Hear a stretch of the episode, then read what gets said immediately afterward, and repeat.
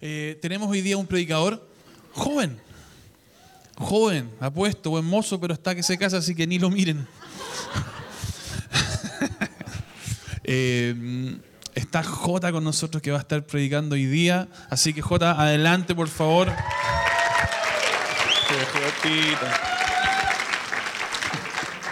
Jota ha estado en la iglesia por hartos años, siempre ha estado sirviendo en el ministerio de jóvenes, estuvimos harto tiempo trabajando juntos y es un tremendo hombre de Dios, un tremendo predicador y me da gusto ver lo que Dios ha hecho en él todo este tiempo y por eso quisimos hoy día ponerlo acá adelante y exponerlo, pero aquí comparte lo que había puesto en su corazón que es hermoso. Así que vamos con todo.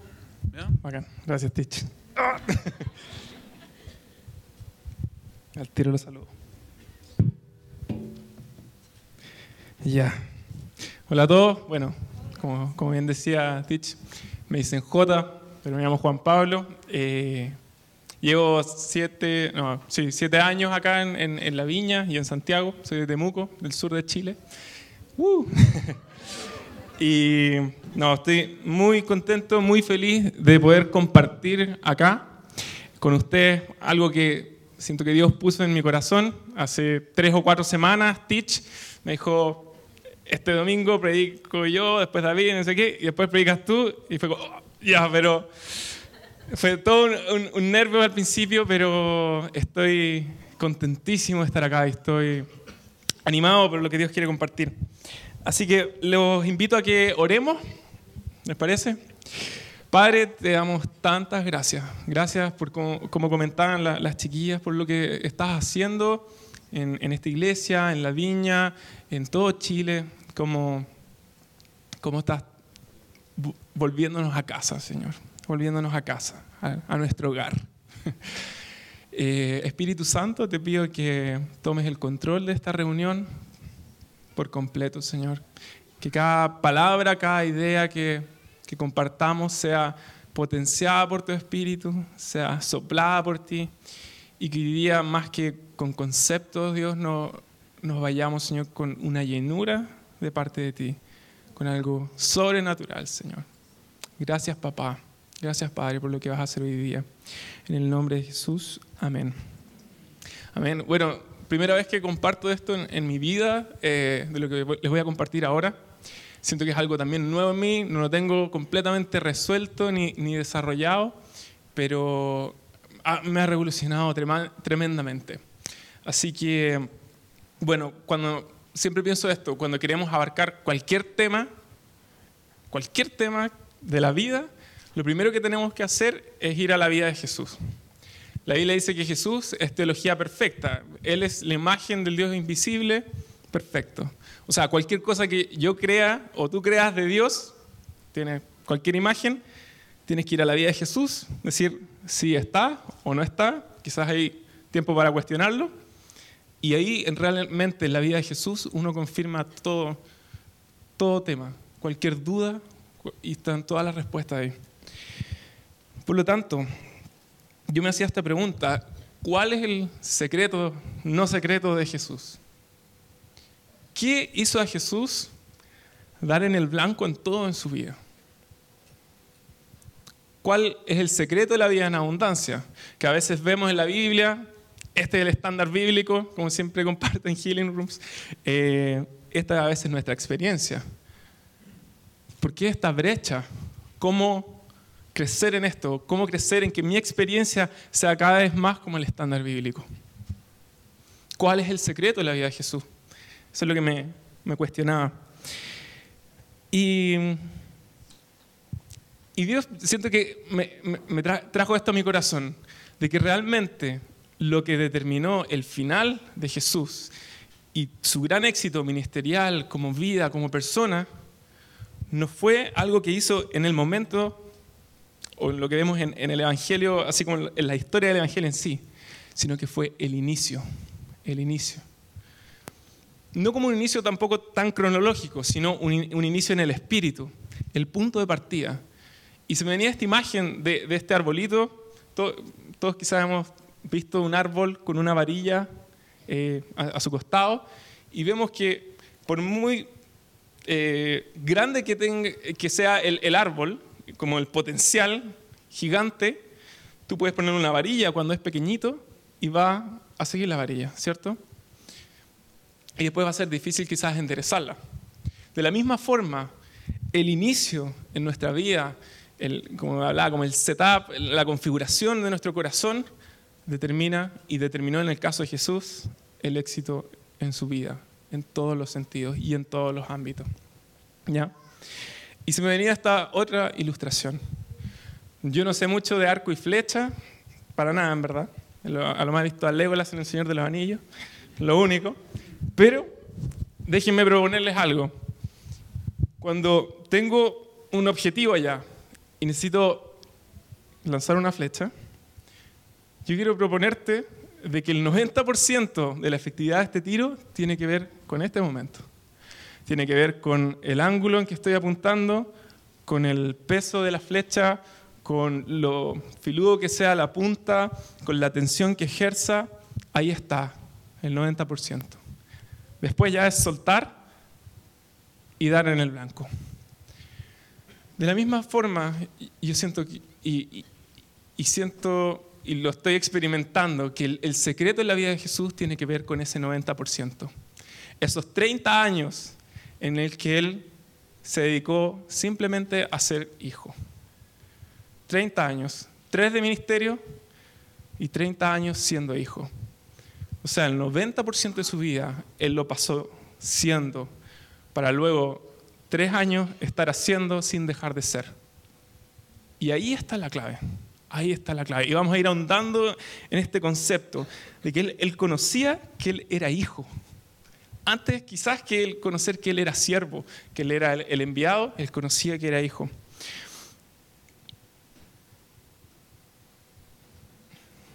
Esto lo, podemos ver desde el inicio en la vida de Jesús. El, primer evento que aparece de, la vida de Jesús es cuando él a los 12 años estaba en el templo y estaba enseñándole a todos los, maestros de la ley. Estaban todos impresionados por su sabiduría, por, sus enseñanzas. Y, y, él dijo, oye, ¿por qué me buscaba en otra parte si estoy en los negocios de mi padre? Ya tenía esa conciencia de que era su padre. Y más adelante dice, y así Jesús eh, crecía en sabiduría, estatura y favor con Dios y con los hombres. Comentaba en la primera reunión, me encanta este versículo porque ¿qué es lo que dice? Que Dios es un Dios, de proceso. No está solamente interesado en el resultado final, sino que te acompaña y disfruta cada proceso de tu vida. Es parte de, es parte de la vida con Él.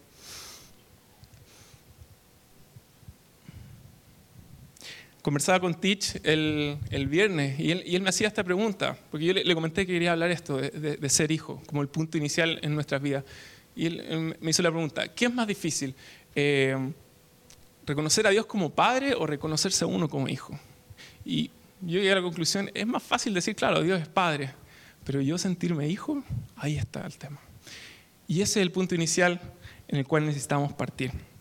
Ahora, el amor de Dios y la paternidad están totalmente entrelazados, no, no las puedo separar, no puedo decir, ¿sabes qué? Voy a experimentar el amor de Dios, pero lejos de su paternidad.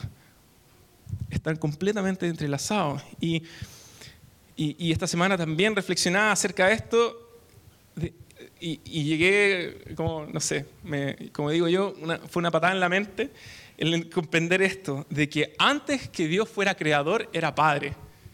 Y yo decía, pero ¿cómo? Si en la, creación empezó todo. Y quiero leerles un pasaje donde está Jesús hablando en Juan 17. Eh, dice, Jesús miró al cielo y dijo, Padre, ha llegado la hora. Glorifica a tu Hijo para que Él, a su vez, te dé la gloria a ti. Pues le has dado a tu Hijo autoridad sobre todo ser humano.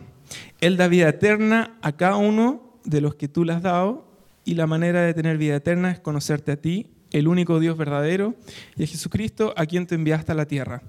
Yo te di la gloria aquí en la tierra al terminar la obra que me encargaste. Ahora, Padre, ahora, Padre, llévame a la gloria que compartíamos antes de que comenzara el mundo. Padre, llévame a la gloria que compartíamos antes que empezara el mundo. O sea, antes de la creación, Él ya era Padre. Ya existía esta relación Padre-Hijo con Jesús antes de la creación. Me encuentro tremendo súper revelador. es como, ahí uno se da cuenta que la paternidad de Dios y el amor de Dios es un lugar clave eh, donde realmente tenemos que aprender a acampar y quedarnos ahí, clavar nuestra estaca y quedarnos en ese lugar. De hecho, cuando en Lucas aparece la genealogía de Jesús, empieza a nombrar todos los nombres que no me los sé, pero al final llega y dice, y Adán, como en el último en la línea, hijo de Dios. O sea, desde la creación incluso se nombra a Adán como hijo de Dios. Cuando un discípulo le preguntó a Jesús, le dijo, mira, ¿sabes qué? Juan nos enseñaba a, orar, ¿por qué tú no nos enseñas a orar? Em, a mí me, me, llama la atención porque dentro de todas las cosas que uno le podría pedir a Jesús que te enseñara, no sé, Jesús, enséñame a echar fuera demonios como tú lo haces, enséñame a sanar, enséñame, no sé, a, multiplicar los panes, enséñame a hacer prédicas, parábolas, enséñame, podría haber sido muchas cosas. ¿Qué es lo que este discípulo le, dice? Enséñame a orar. Yo creo que veían en Jesús algo tan profundo, tan potente. Veían que se apartaba a orar y volvía con esa vida en abundancia que todo ser humano necesita, que tú y yo necesitamos. Y decían, yo quiero eso, por favor, enséñame, sea lo que sea que estés haciendo allá, eh, quiero eso, quiero vivir eso. Y, y yo sentí como Dios me destacaba mientras pensaba en esto como Jesús, ¿ok? ¿Quieren aprender a orar? Lección 1. Padre nuestro, Padre nuestro. Podría haber dicho, Señor, Dios Todopoderoso, Altísimo, Dios Creador, Padre, Padre, Padre. Como que yo, yo me imagino en la mente de Jesús así como, a ver, ¿qué, ¿con qué quiero que se queden por primero? Padre, Padre nuestro. Y ahí sigue la oración completa.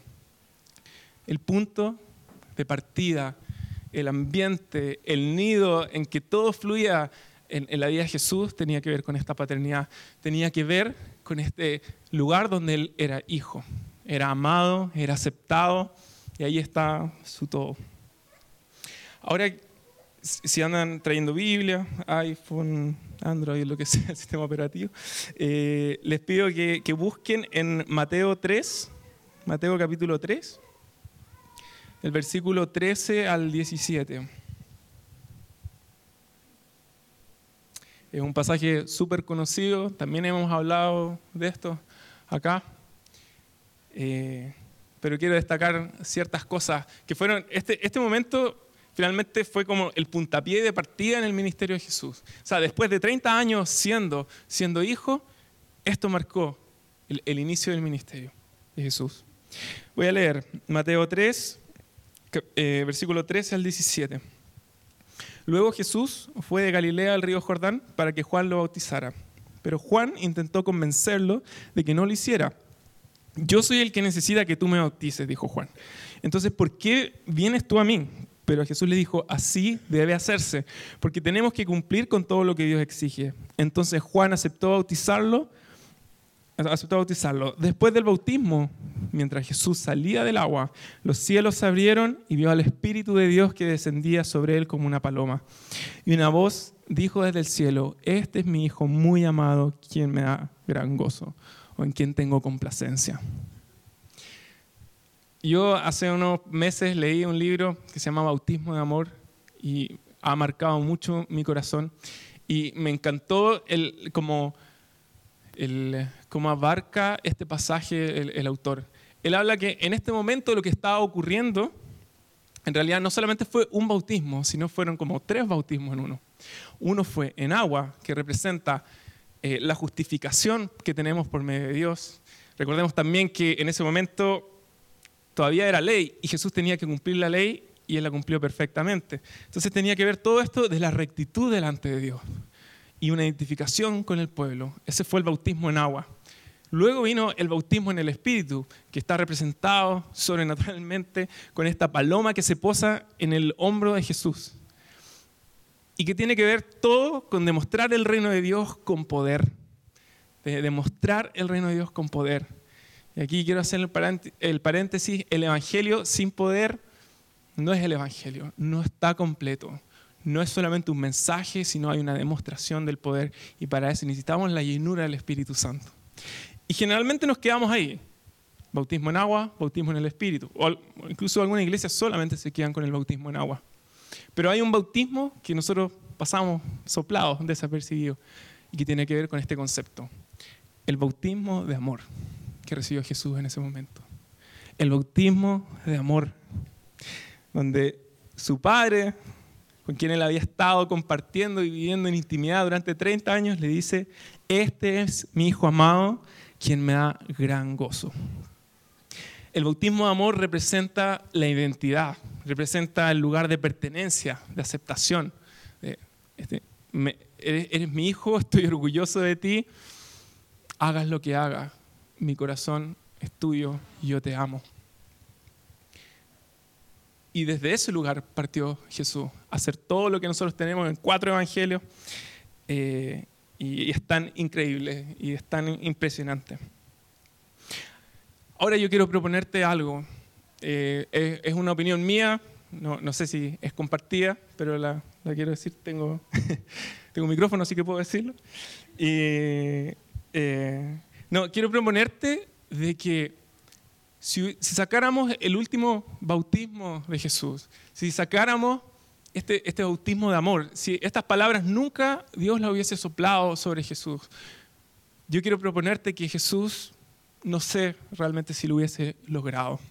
No sé si hubiese logrado vencer la tentación en el desierto. No sé si hubiese logrado ministrar como ministró. No sé si hubiese logrado llegar a la cruz. Es como, es, quizás súper fuerte, pero este era el cimiento de Jesús. La rectitud y su capacidad de no pecar no, no, era, no es suficiente para todo lo que él hizo y cómo lo llevó. Tampoco el poder del Espíritu en, en, en cuanto a, manifestaciones. Fue el amor de Dios, fue estas palabras de tú eres mi hijo amado en, eh, quien yo me complazco. Y, yo pensaba que, era como una idea nomás, pero luego en el, cuando uno lee la tentación en el desierto, Satanás está tentando a Jesús.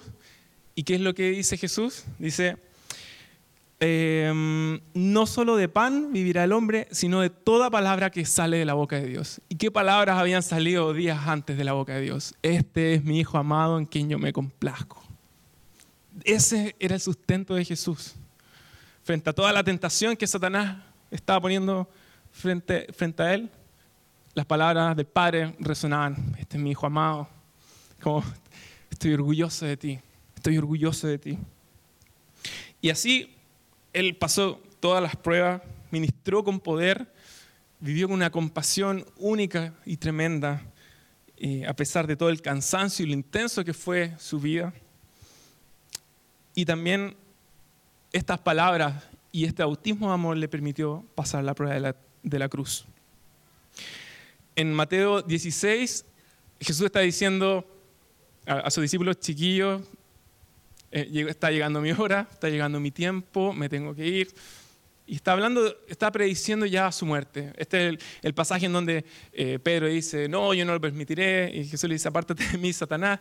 Ese es el contexto. O sea, ya viene la cruz. Y yo siento que Dios como que llevó a su hijo al monte, no me acuerdo el nombre, pero donde ocurrió la transfiguración. Y en ese lugar aparece Moisés y Elías también. O sea, Moisés, representación de la ley, Elías, la representación de los profetas, todo se estaba cumpliendo en ese momento. ¿Y qué es lo que ocurre? En Mateo 17 dice, no había, estaba con Pedro, Juan y Jacobo, me parece. Dice, no había terminado de hablar cuando una nube brillante los cubrió y desde la nube os dijo, este es mi hijo muy amado, quien me da gran gozo, escúchenlo a él. O sea, otra vez las palabras del Padre fortaleciendo a su hijo. Justo cuando iba ya a pasar todo lo, terrible de la cruz. Ahí estaban las palabras de, su papá. Y en Getsemaní, cuando ya es el clímax de todo, ¿qué es lo que dice Jesús? Abba Padre, clamó, todo es posible para ti. Te pido que quites esta copa de sufrimiento de mí, sin embargo quiero que se haga tu voluntad, no la mía. Abba Padre. Abba eh, tiene una raíz aramea, de hecho eh, viene el vocablo Ab, que significa fuente. O sea, Para Jesús realmente su padre era su fuente, no e, era otro lugar, no era su ministerio, no era el aplauso o la crítica de la gente, sino que era su padre. Y era un término, Abba, que utilizaban los niños arameos para referirse a su papá de manera como tierna, pero también reconociendo su dignidad y, su honor. ¿Ya? Que también luego Pablo en Gálatas y en, en, acuerdo el otro, y en Romanos también habla de esto, de Abba Padre. Y, se cree que de eso se desprende de que realmente en la primera iglesia era una práctica común eh, en, el, lenguaje de, los primeros cristianos, este Abba esta revelación de Dios como Padre. ¿Qué ocurre? Eh, les hablé de estos tres bautismos que podemos eh, ver en este momento cuando Juan el Bautista bautiza a Jesús. Generalmente ocurre que o nos quedamos con el primer bautismo, que es el bautismo en agua, y tiene que ver todo con la justificación de nosotros, o los más aventurados después el bautismo en el Espíritu, tiene que ver toda la, demostración del reino de Dios y del poder de Dios. Y generalmente ahí nos quedamos. Como les decía, pasamos encima del otro bautismo. ¿Y cuál es el problema que hay? Y, que yo también quiero compartirles un poco de mi experiencia y lo, que he vivido en, en estos días, en estos meses. Cuando tú te lanzas ministerialmente con una idea o con lo que sea, solamente con el bautismo en agua o solamente con el bautismo en el Espíritu, terminas ministrando de un lugar de orfandad. Terminas ministrando de un lugar de necesidad.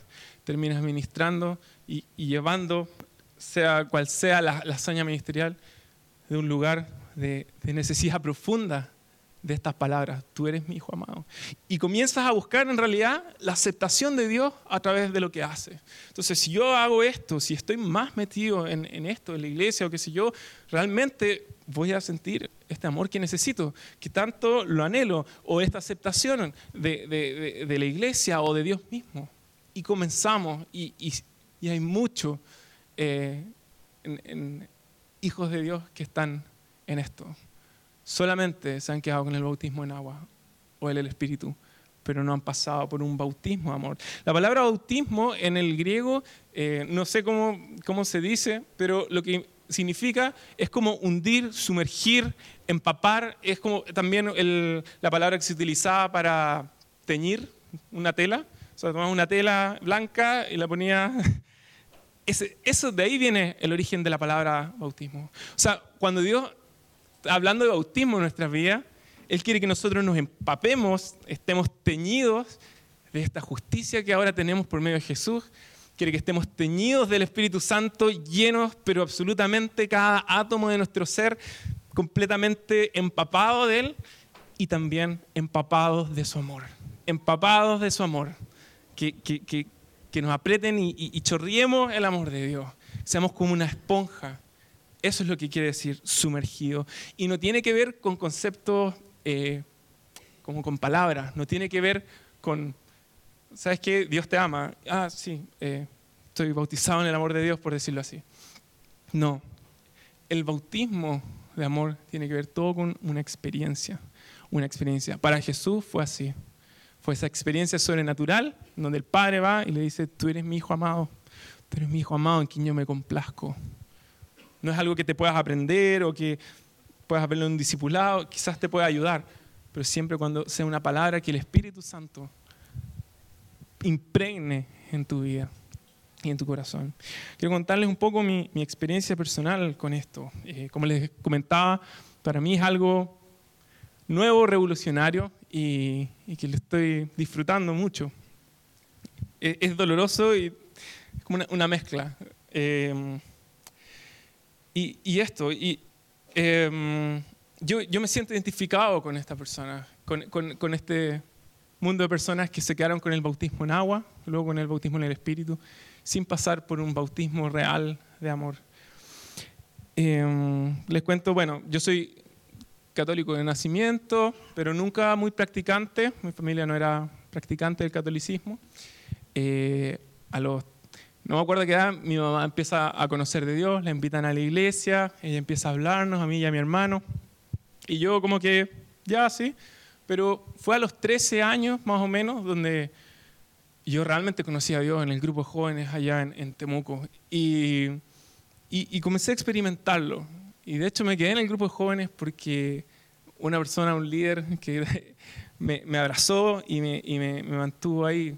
Yo, yo creo que me quedé por él y para mí siempre cuento esto como chistoso, pero como yo no cachaba nada del, del Evangelio, yo con mi amigo, porque llegamos dos amigos, nos preguntamos, decíamos, oye, eh, le decíamos Chepa, decíamos, oye, ¿tú crees que el Chepa haría esto? O como, como que para nosotros él era como el, el referente máximo. Y bueno, ahí empecé a conocer a Dios, pero no pasó mucho tiempo en donde ya estaba involucrado en alguna actividad, ya estaba sirviendo, ya estaba en algo. Y, y eso fue como de los 15 años. De los 15 a los 25 años, que fue el año pasado. Estuve eh, eh, en liderazgo, estuve ahí con muchos sueños con Dios, sueños ministeriales, como estas grandes hazañas que de repente uno sueña en Dios. Y, realmente para mí era, era todo eso. Era, sí, Dios, yo aquí cambiamos el mundo con todos y, vamos. Y, y, realmente, ¿qué pasó? Eh, el último tiempo, el segundo año, fue súper difícil para mí y finalmente eh, se perdió todo, entre comillas, o a mis ojos.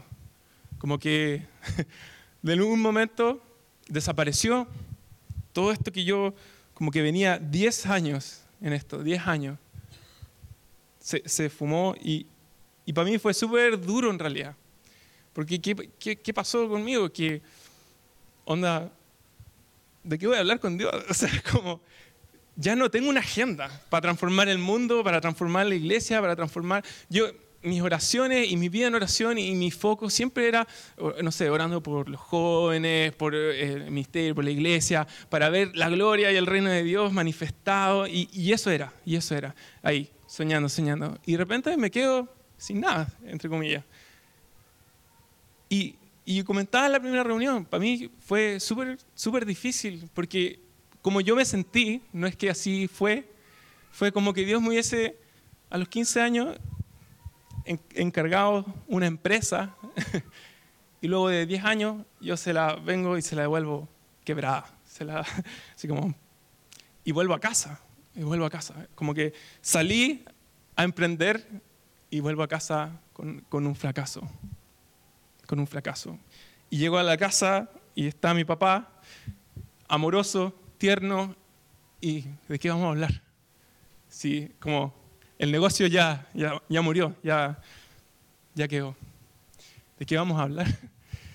Y, y realmente comencé leyendo también este libro del bautismo de amor a experimentar eso y a pedir eso a realmente comprender de que yo necesitaba eso, ser bautizado en el amor de Dios, experimentar esa verdad hasta lo más profundo de mi ser y donde yo simplemente comencé a hacer, a, conversar con Dios de otras cosas, quizás más triviales, que para mí antes eran como ser importancia, empezamos a hablar de eso.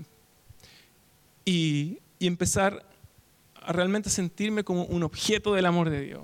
Como comentaba en la primera reunión, esto de, de poder sentarme en, mi sillón en, en las mañanas eh, con un café y, y, no tener que rellenar el espacio de oración. No tener que rellenar por sentirme incómodo, sino quedarme en silencio y decir, Dios, yo soy objeto de tu amor. O sea, me dejo amar por ti. Casi como tomar sol en, el espíritu, por decirlo así tal cual, pero con el amor de Dios. Y, y, también con esta oración, Padre, bautízame en, el, en, en, en, tu amor. Quiero estar empapado e impregnado de esto. Y ahí comencé a comprender esto.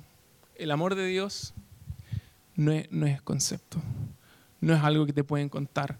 No tiene que ver con que tú te lo tatúes o, lo pongas en tu pieza y te lo repitas y te lo repitas y te lo repitas.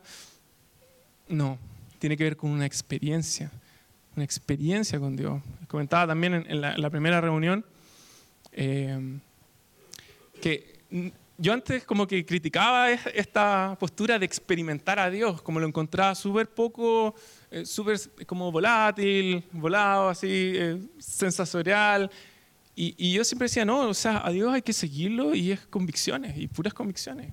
Y, y un tiempo también, o sea, como sabía que gente escuchaba la voz de Dios, pero yo no, y decía, bueno, aunque nunca te escuche, yo tengo tu palabra y voy a seguir y voy a seguir siendo fiel. Quizás con un poco de frustración por dentro, no sé, pero ese era, ese era mi corazón. Y cada vez con, con el tiempo y conociendo más al Espíritu Santo, me he dado cuenta que Él anhela que nosotros lo experimentemos. Lo anhela. Que Dios es un Dios emocional también. Que Él impregnó sus emociones en nosotros. Que los salmos están llenos de emociones. Eh, a veces David le echaba la foca a Dios, después eh, como que lo alababa y tenía estos cambios de humor que de repente nos toca también. y ahí estaba. Y, que en verdad es, tan ilógico esto de, ¿sabes qué? Yo, yo no, yo quiero, yo sé que Dios me ama y punto, y no quiero experimentar nada, como no sé si muchos saben, pero yo me voy a casar como en, dos meses y medio. Entonces es como si yo en el altar le dijera, mira, ¿sabes qué? Estos son los votos. Eh, mira, ¿sabes qué? Yo te amo, pero tú tienes que creerlo con todo tu corazón. No me pidas que te haga cariño, no te pida que te lo diga y te lo repita. Onda, grábalo, léelo y si tienes duda, léelo de nuevo. Como que de repente así nosotros pensamos que Dios es, así racional. ¿Qué creen que me diría la, pancha? O sea, como, sale. no. Pero nosotros sí pensamos que Dios sí es distinto. No, Él sí. No, el amor de Dios está para experimentarlo, experimentarlo de verdad. Si nos vamos de, este mundo realmente, y esto es una convicción personal, sin conocer la paternidad de Dios, nos perdimos la esencia y el plato principal del Evangelio. O sea, te lo perdiste. Puedes decir, ah, pero es que conocí a Dios como Señor y El énfasis de Jesús está en la paternidad, está en la adopción, está en el ser familia. No, pero es que y, vi muchos milagros y vi a Dios moverse tremendamente. Padre. ¿Qué, qué, cuál es? Padre nuestro. ¿Qué era antes de la creación? Padre. Padre. Y nos cuesta realmente comprender esto. Quizás por, por experiencias nuestras, de quizás algunos no tuvieron papá o tuvieron papá ausente o, su papá, no sé, quizás no fue un buen papá. Por eso necesitamos conocer un papá perfecto. Se venía también esta imagen y quiero hacerle la pregunta. Imagínense, en este momento Dios les da una visión abierta y ven dos puertas. Y Dios te dice, tienes que coger A o B. Entonces, Dios, ¿qué es A o B?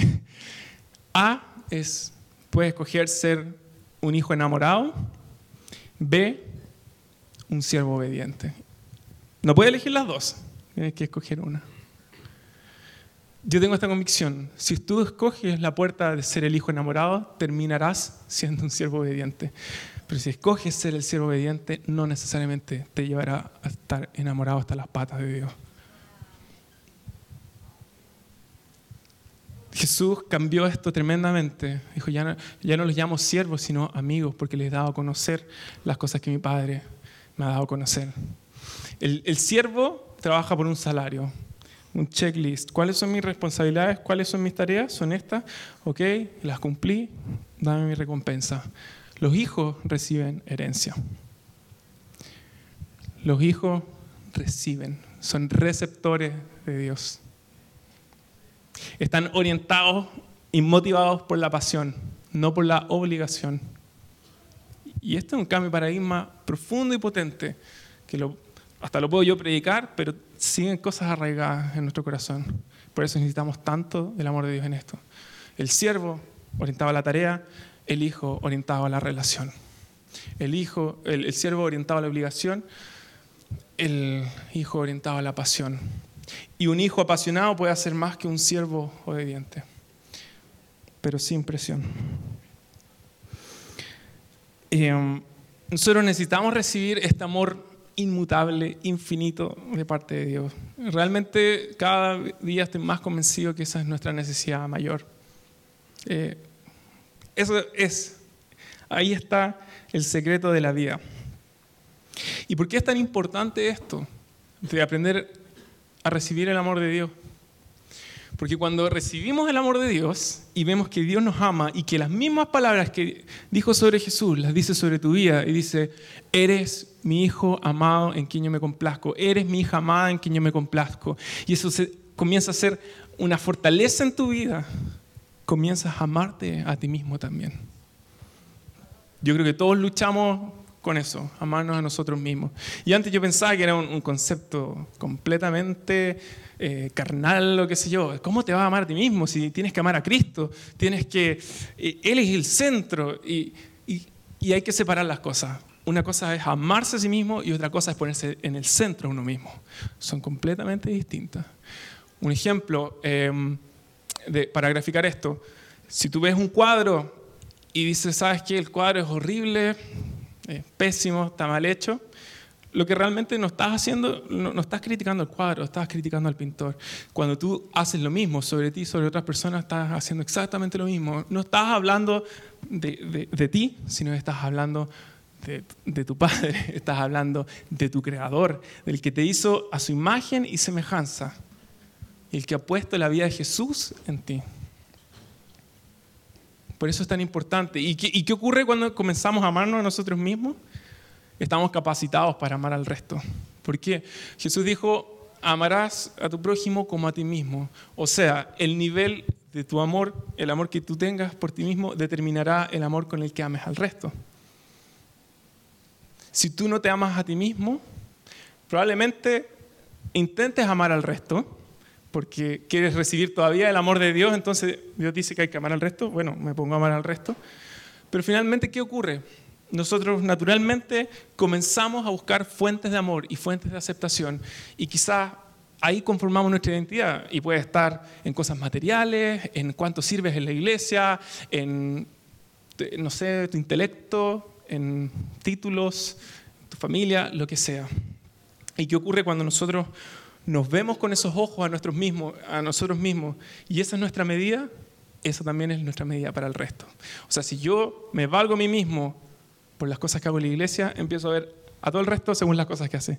Ah, ¿y tú en qué estás? Y, ah, no estás en nada. Ah, y así comienza nuestra vida a poner ese mismo filtro que aplicamos sobre nosotros. Cuando nosotros aplicamos el filtro de Dios, de que somos hijos amados, aceptados, 100% amados, 100% perdonados, Dios nos vio antes de la creación del mundo, con todo nuestro pecado, todas nuestras falencias, toda nuestra vida. Dijo, todo esto yo lo tomo, lo pago, está hecho. El Dios indecepcionable. Cuando eso es nuestra medida, lo que Jesús ha hecho en nosotros y como Él nos ve, comenzamos a ver también al resto de la misma forma. Y es mucho más fácil amarlo. Por eso es necesario que nosotros seamos empapados y seamos bautizados en el amor de Dios. Y quiero ser súper enfático en esto. No son conceptos. No es algo que lo vas a poder obtener en una prédica en sí, o en un libro, o en una frase en Facebook. Tiene que ver con una experiencia personal. Una experiencia personal del amor de Dios. No sé si te hace sentido lo que hemos estado compartiendo, si te has sentido identificado en el pasado, hoy día. Pero esto es algo que siempre el enemigo va a tratar de, de muñequearte. Cuestionar el amor de Dios por tu vida, cuestionar tu identidad, cuestionar si eres realmente hijo.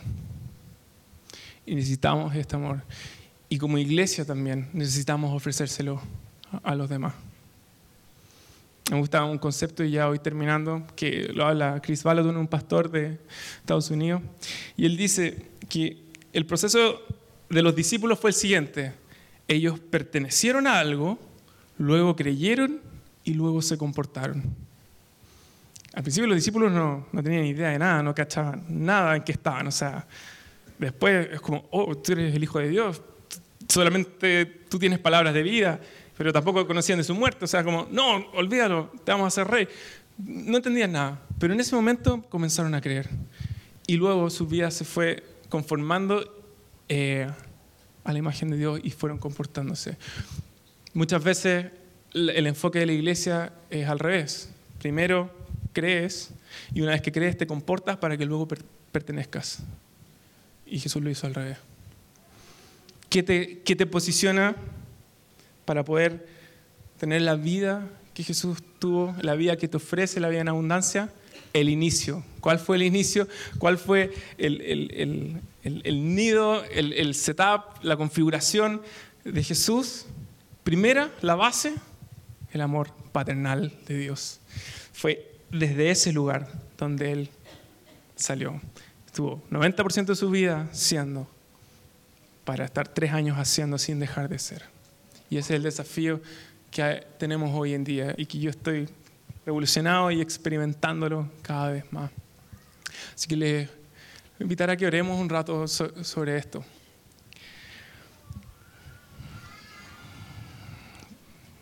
Padre, papito, gracias Señor porque te tenemos a ti. Gracias porque nos adoptaste y nos tomaste en el lugar en que estábamos. Y en, el que estamos también nos tomas y en el que estaremos. Gracias Padre, porque tú anhelas que te experimentemos. No solamente que conozcamos conceptos o teología, sino que tengamos una real experiencia contigo. Yo te pido, Espíritu Santo, que ahora comiences a, remover en los corazones de, de todos los que estamos acá, Señor, cualquier cosa, cualquier cosa que se resista a tu amor. Ya sea, esto es demasiado bueno, esto no, no puede ser así. Cualquier mentira, cualquier eh, creencia de este estilo, cualquier cosa, Señor, cualquier cosa, Señor, que, que, haga resistencia a tu amor, Señor, hoy día se baja, Señor, se bajan las barreras, Dios. Y es tu espíritu fluyendo y trayendo libertad, Señor, trayendo un bautismo de amor sobre cada uno de los que está acá. Padre, queremos ser una iglesia que es conocida por cómo ama, Señor. Te pido, Espíritu Santo, ven, ven, ven con tu amor. Ven con tu amor. Ven con tu amor, Espíritu Santo. Comienza tú quizás a conversar con Dios de estas cosas, de qué es lo que está pasando en tu corazón con respecto a este tema. ¿Qué es lo que Dios está hablando? Quizás te identificas conmigo, te lanzaste sin antes saber quién era tu papá, sin antes experimentarlo como debe ser, sin el punto inicial antes de lanzar la flecha. Y día quizás estás quemado, o estás seco, o estás desilusionado, o quizás hasta con resentimiento por heridas pasadas en otras iglesias, o incluso en esta misma.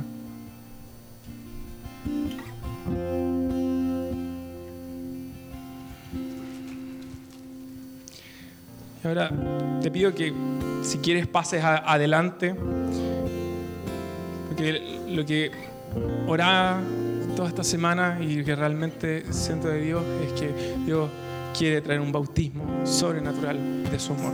Quiere empaparnos, quiere bautizarnos, quiere teñirnos de su amor. Hay que remover, hay que sacar las piedras, las resistencias, para que el río de Dios, para que las aguas del amor de Dios fluyan sin eh, resistencia, en completa libertad. Así que ven adelante, si este eres tú, si esto te identifica, si quieres tener, si quieres remojarte en la presencia de Dios, si quieres remojarte en el amor de Dios, te invito, pasa acá y vamos a orar por ti. No te sientas presionado si eres líder a orar por otros si es que tú quieres, estás viviendo esto. Y ven y, recibe oración. Recibe oración también del resto. Gracias Señor por lo que estás haciendo. Gracias Padre, que eres un Dios de abundancia. Eres un Dios de plenitud. de gozo completo. Gracias Señor. Gracias Padre.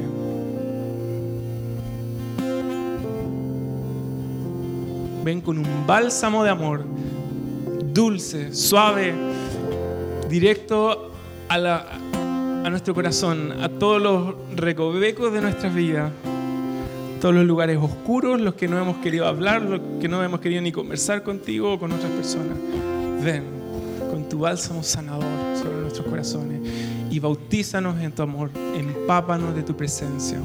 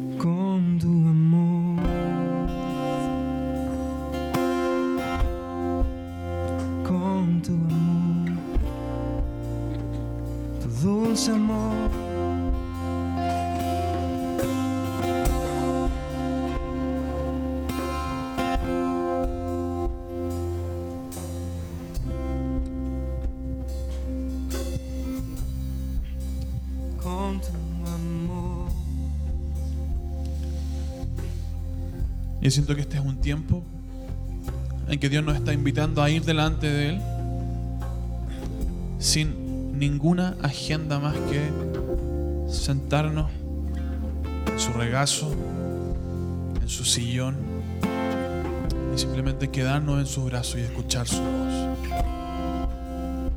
Es tiempo de ser llenados por Él, abrazados por Él. Y si alguien está sintiendo esta necesidad profunda de este abrazo de Dios,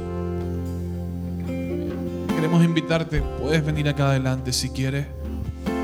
Y si quieres puedes quedarte donde estás, no hay ninguna presión en esto. Pero te animo a que tengas este tiempo con Él. Y quisiera animarles a algunos, si quieren pasar y orar por otros, vengan. Si Dios te da una palabra, lánzala, pero si no, simplemente pon tus manos sobre la persona que está acá o sobre alguien quizá que está al lado tuyo siendo profundamente tocado por Dios. Porque este es un tiempo muy íntimo con Dios. Si alguien tiene que salir, puede hacerlo en silencio y el resto quedémonos acá en su presencia.